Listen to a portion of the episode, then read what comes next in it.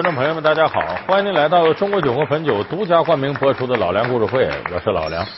我们这期呢，给大家讲一个非常奇特的治疗方式，那就是催眠术。一说催眠，很多朋友想到说，我看过不少电视剧、电影里写的，拿个怀表在你面前晃一下子，你就被催眠了；或者我说两句话，你就晕乎乎的了；我说让你干什么，你就干什么了。好像这催眠呢，都是一些坏蛋把好人催眠了，然后让好人干坏事啊，或者自杀什么的。那么今年呢，有一部电影，名字叫《催眠大师》，很多朋友都看了啊，是这个徐峥和莫文蔚演的。这个电影在一定程度来讲是给催眠术证明的。为什么呢？因为看了这个电影，很多人才明白哦，原来催眠术用在医疗领域用的是比较多的。而且原来这个心理医生里头也有很多人有心理疾病的，而且能用催眠术呢进入他心灵最深处来解决他心理问题的症结。所以说这部电影等于在一定程度上纠正了很多人对催眠术的认识。那咱们今天就给大伙说说到底什么是真正的催眠术。首先得跟大伙说，催眠术远没你想象的那么神奇，它的起点往往很简单。中国人最早在影视里接触催眠术是什么时候？我那个时候还在上这个初中，八十年代初的时候，中国有一部电影，当时风靡一时，日本电影，名字叫《追捕》，里边的主演是高仓健。也正因为高仓健的男子汉的表现，才弄得唐国强当时被称为“奶油小生”，就是高仓健太男子汉了。他演一个检察官叫杜秋，他呢在这个破案的过程当中呢。发现了一起很大的阴谋，有人试图用过药物来控制政治经济领域之内的重要人物进行犯罪。他没说什么呢，他突然啪的站起来，边叫就边往那儿跑过去，真吓人呐！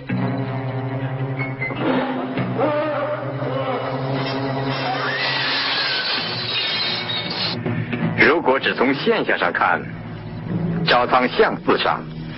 可他既没有自杀的理由，也没有动机，难道是在场的长刚用什么催眠术让他着了迷跳下去？结果他打入到敌人内部的时候呢，也被对方给控制起来了，让他服药。这是我发明的最新结构的一种中枢神经阻断药，神经阻断药使人丧失大脑的正常思考功能。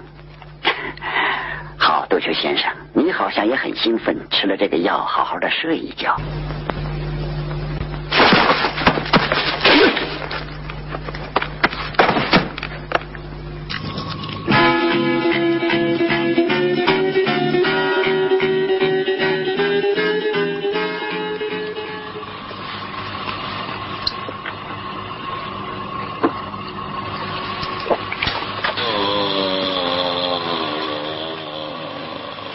之后，又用一种催眠的方式让他听话，就把这个杜秋呢，这反面人物把杜秋弄到了一个顶楼这么一个平台上，然后有了一番非常有名的台词。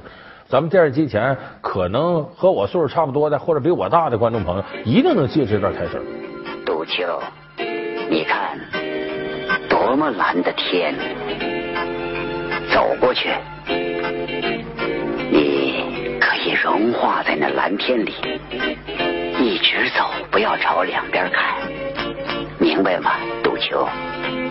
快去吧。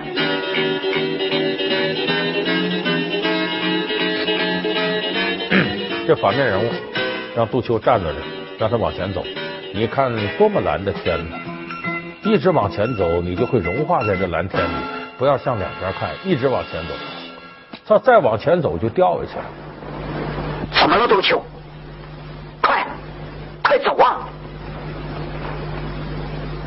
杜秋走着走着，走到马上要掉下来的地方，停下来了，因为他并没有真正服那些药。其实这个反面人物说：“你看多么蓝的天呢，一直往前走，不要向两边看。”这就是催眠。那么说，催眠是怎么来的呢？这个历史就特别早了。上古时候叫巫医不分。就是掌握巫术和掌握医术的人是一拨人，就他们认为你人呢有了病啊，那可能就身体里有魔、有鬼或者有邪祟的东西，他要把这些东西撵走。所以到后来，当人开始琢磨心理学啦这些东西的时候，发现这是一种心理暗示。就是我这身体有病，我就相信这铃铛一晃呢，就把我这病魔驱走了，我就信撵走了，撵走了，撵走了。哎，这时候身体就形成了一个能够使自己恢复健康的正能量。那这是怎么来的呢？心理暗示。这个心理暗示谁给的呢？不是病人自己，而是这个跳大神的让你相信这样这就这。其实这就是最早期的一种催眠的方式。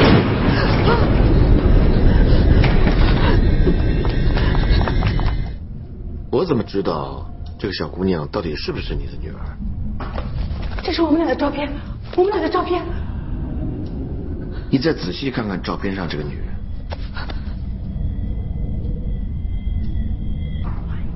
那是二十年前的报纸。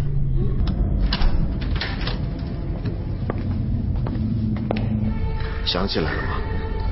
她就是二十年前的你。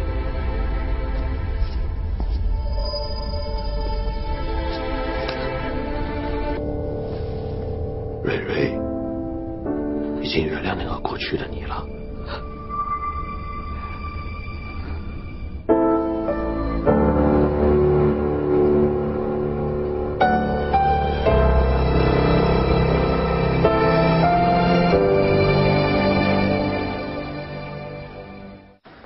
催眠其实就是让你去相信的，往这个方向使劲。所以催眠术后来被应用到医学方面，就是从这个原理上开始的。所以说，这个是我们现在看到的，就是催眠术的一种广泛应用。有人说这催眠术这么神奇，你看你开始说杜秋那个，让他跳楼都有可能，幸亏他没吃那药，吃完不跳楼了吗？其实啊，所谓的说催眠术给你催眠，让你干啥你干啥，这是胡说八道呢。极少情况下催眠术能做到，绝大多数情况下，说我把你催眠了，我让你跳楼，我让你死去，不可能的事儿。为什么呢？催眠术只是打开你表层的心理防线，进入到你内心深处，但是它很难动摇你心理防御的底线。所以就说这种催眠呢，它有没有效？有效，但是有限。一旦处到心理防御底线就不行。所以催眠是绕开表层的心理防线，进入到你内心深处，但是很难把你心理防御底线给完全瓦解了。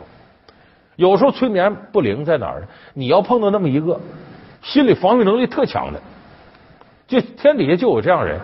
我们说油盐不进那种人，心理防线特别强，你想突破表层都难，更遑论深入他心灵深处。医生，据我所知，催眠疗法一直非常受争议，因为病人并不是在自愿的情况下来去接受治疗。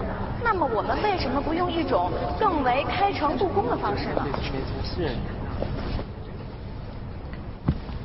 你有了心事会跟你的父母讲吗？跟我爸聊的比较多。那你会跟你的闺蜜讲吗？会。可是如果有一天你回到家里，打开房门，看到你的父亲跟你的闺蜜躺在一张床上，你跟谁讲？同学们不要笑，全世界每年有一百万人死于自杀。你们认为他们没有父母、没有闺蜜、没有亲人、没有好朋友可以倾诉吗？关键的问题是讲。有些人根本就不想讲，而有些病人根本就不知道应该怎么样讲。而我是一个医生，我的身份是一个心理医生，我不是来跟病人谈天的，我是要进行治疗，我的工作是要把他们的病治好。所以说，这里头人有三六九等，有不同防御能力的，那么催眠师也有水平高低。就假如你心理防御能力挺强，你突然碰到一个更高水平的催眠师。哎，那这个可能他就能突破。那咱们看这个《催眠大师》这电影里就是，这徐峥本人他就是个心理医生，也是个催眠师，所以他对各种各样的这个催眠手段特别熟。你想给他催眠太难了，那么道高一尺，魔高一丈。莫文蔚演这个催眠师就采用什么方式？我假扮成是你的病人，你来给我催眠。他走慢了。我们利用催眠来让他忘掉你的样子。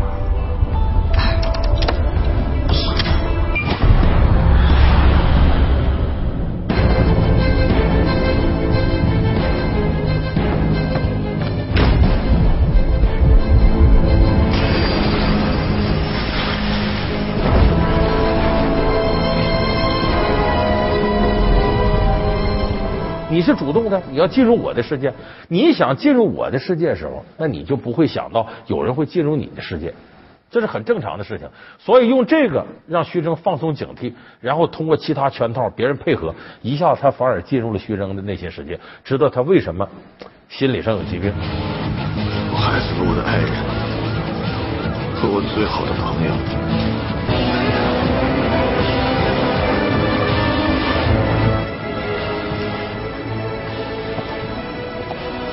你想起来了？是的，看你把人惯的。哎，你别啊！你看前面好吗？我没事，我挺好的。什么呀？你放心吧眼睛闭上了。没有，哎呀，你的手我好方向盘。我没事，我没有喝多，你看。你别开玩笑了，你在开车呢。啊！哎呀，你别弄他了，真是的。哎，你醒醒！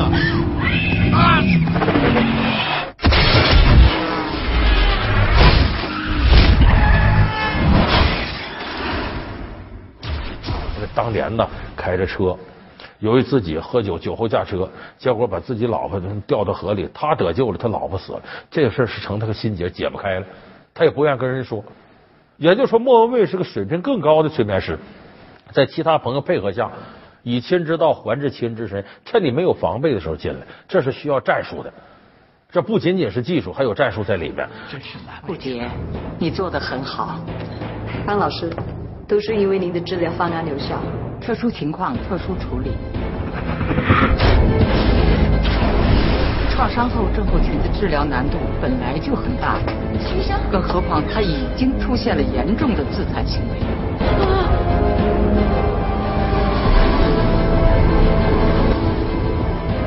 甚至有时候都无法判断他是醒着还是在梦游。方教授，我们实在是无计可施了。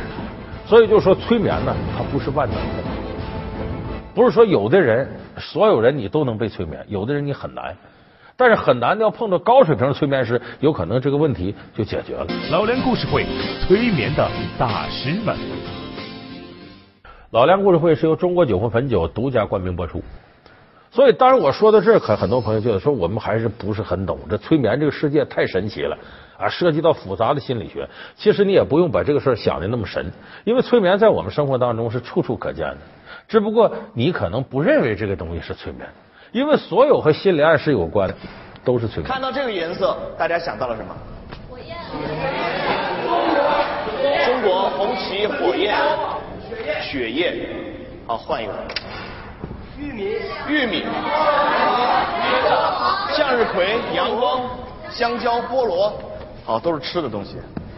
下一个。麦当劳。没错。资料显示，我们大部分人在大多数的时间里面都接受着商业广告的清醒暗示，而这个清醒暗示就是清醒催眠的根基。就是你就往这儿想，只要形成一种力量往这儿想，这都算催眠。要么是你自己主动往这想，自我催眠；要么是别人帮助你往这道上引，这是其他人在催眠。咱们这个中国足球队，尤其男足。让大家骂了多少年了，又这么不争气，那么不争气，但也有偶尔冒尖的时候。那就两千零二年日韩世界杯，咱不打进过一回吗？当时中国男子足球队能够唯一一次进入世界杯，主要是靠催眠。说怎么靠催眠呢？谁催眠呢？米卢给催眠。米卢当时提出个理念，叫快乐足球。他为什么提出来呢？快乐足球就是催眠术，因为中国足球呢。当年呢，咱们都知道有恐韩症，一见韩国就害怕，领先都不会赢，落后更得输。这个恐韩症就是个心理原因，就是我跟你一踢球，跟韩国踢球，我就怕你，我进一个就想完了，他一会儿就反击了，我落后一个完了，本来踢不过人，这落后更完蛋了，它形成一种强大的心理暗示。那阵儿呢，米卢呢就发现这个问题，所以米卢一看呢，最重要解决心理问题，他就提出了快乐足球。他说这个什么意思？人要非常放松、很快乐的时候，你就会正常发挥，没那些负担。他目的就是通过快乐足球带着大伙玩，你才能够从心理的阴影当中走出来。满不在乎的踢比赛，那你碰到比你水平低的下手，你当然就容易切他。哎，米卢那时候就把一个呃好莱坞的电影反映橄榄球的电影给拿过来，让大伙看。我们需要的每英寸就在我们的身边，就在赛场上的每一个机会中，就在那每一秒钟。我们全队为这一寸来奋斗，我们全队每个人准备为这一英寸而粉身碎骨。为了这一英寸摩拳擦掌，因为我们每一个人都知道，把每一个英寸加在一起，就是胜利者和失败者的分水岭，就是生与死的分水岭。我告诉你们，在任何战斗中，总是不怕死的人会赢得那一寸。干嘛？就看完之后跟打鸡血似的。美国那片子让人兴奋，让运动员进入到这种啊既快乐又兴奋的状态当中，忘掉那些心理包袱。所以最后咱们在小组很顺利的提前一轮就出现了。所以我说米卢的快乐足球在一定程度来讲是什么？这快乐足球就是催眠术。所以你看生活当中这种催眠术无处不在。古龙小说里头呢有那么七个短篇很引人瞩目，叫七种武器，不少人看过长生剑呐、呃多情环呐、呃碧玉刀、孔雀翎啊、拳头、离别钩、霸王枪。这里头孔雀翎是个很独特的一个寓言体的武侠小说。他说的是呢，有一个武林高手叫高丽，他在和另一个邪派高手阴魂剑麻风两个人要决战。高丽这时候呢，要以前他没牵挂，这是结婚了，说我万一要打不过这高峰，这麻风，麻风要把我杀了，我媳妇是个瞎子，没人养活，这不完了吗？背上沉重的心理包袱，他就开始害怕了。其实他的武功在麻风之上。那么这时候他想到了。我有个好朋友叫邱凤武，他是孔雀山庄的少主人。孔雀山庄有一个天下无敌的暗器孔雀翎，说这孔雀翎只要暗器一发出来，光芒璀璨，看到他的人都死了。为啥？你能看到他发射出光芒，他已经很快就要了你命了，就谁也挡不住孔雀翎。说我要把这个借来，我还怕什么麻烦啊？所以我才来求你一件事，什么事？要想趁其不备杀了他们，救出生生，只有向你借一件东西。哦，什么东西？如果我说你有困难可以拒绝我，我绝不会怪你。只要我有的东西，都可以答应你。快说，孔雀翎。穷我挺为难，这我们家传家宝贝，咱哥们关系还好，借借给吧。就把这东西纸包纸裹的弄借给他了。他可有一样啊，孔雀翎天下闻名，这个东西外人谁都不知道啥样，你包在里头你也别知道。就是你不到万不得已的时候，就说你真是麻风要这不行了，你再拿出来。你但凡你武功，你武功比他强，你能杀了他，你别使，你得答应我，不到万不得已别使这个。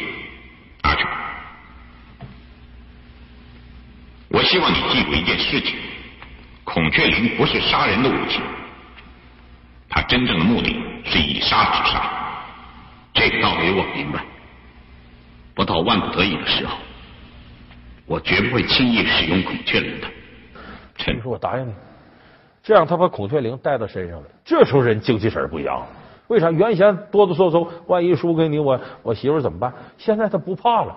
我有这玩意儿，你怎么也不是我对手啊！我跟你就打电子游戏一般，我就赢你了，信心百倍的跟麻风对决。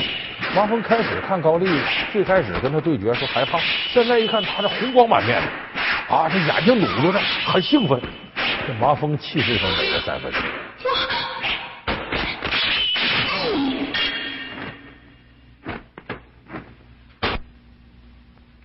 俩人一交手没几招，高丽把麻风宰了，杀了，就根本没用着这孔雀翎。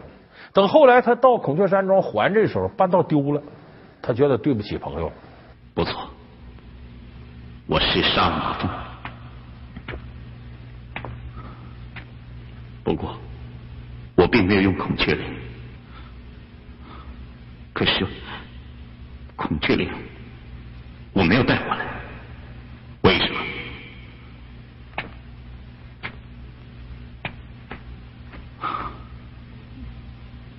我把孔雀翎给弄丢了。我借给你的孔雀翎是假的，是假的，不错。真的孔雀翎，早在我爹跟大象金铠甲决斗的时候，就遗失在泰山的深处。说我来领罪了。完了，他这朋友跟他说：“我告诉你吧，孔雀翎压根就没有，从我爷爷那辈儿这东西就失传了。就我给你的，我也不知道是啥，包里头你拿去了。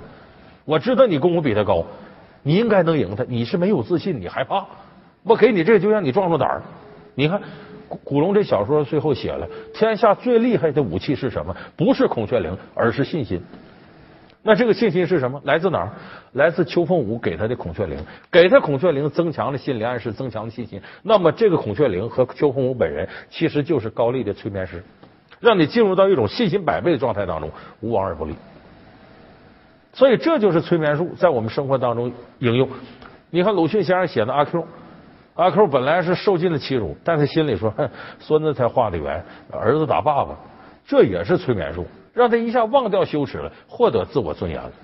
所以催眠术在生活当中应用，它无处不在。还有另外一种催眠术的方式，就是心理暗示呢，它能给你带来另外的愉悦。《非诚勿扰》里看着范伟那圆脸一出现，你就要乐。把手伸进去，不是头是手。我们现在来猜输赢。嗯，锤子、剪子、布。你出了吗？出了。我喊一二三，咱俩同时拉开。一、二、三。哦，有意思。嗯哼，耍不了。这就是一种心理催眠，就是你认为他一定会给你带来快乐。所以说我今天给大伙说催眠术呢，并不是高深的和心理学挂钩挂的非常紧的那种催眠术，而是试图把催眠术这格降一下。你看我们生活当中和催眠术的道理相关的事儿都有多少？破除对催眠术的这种神秘的感觉。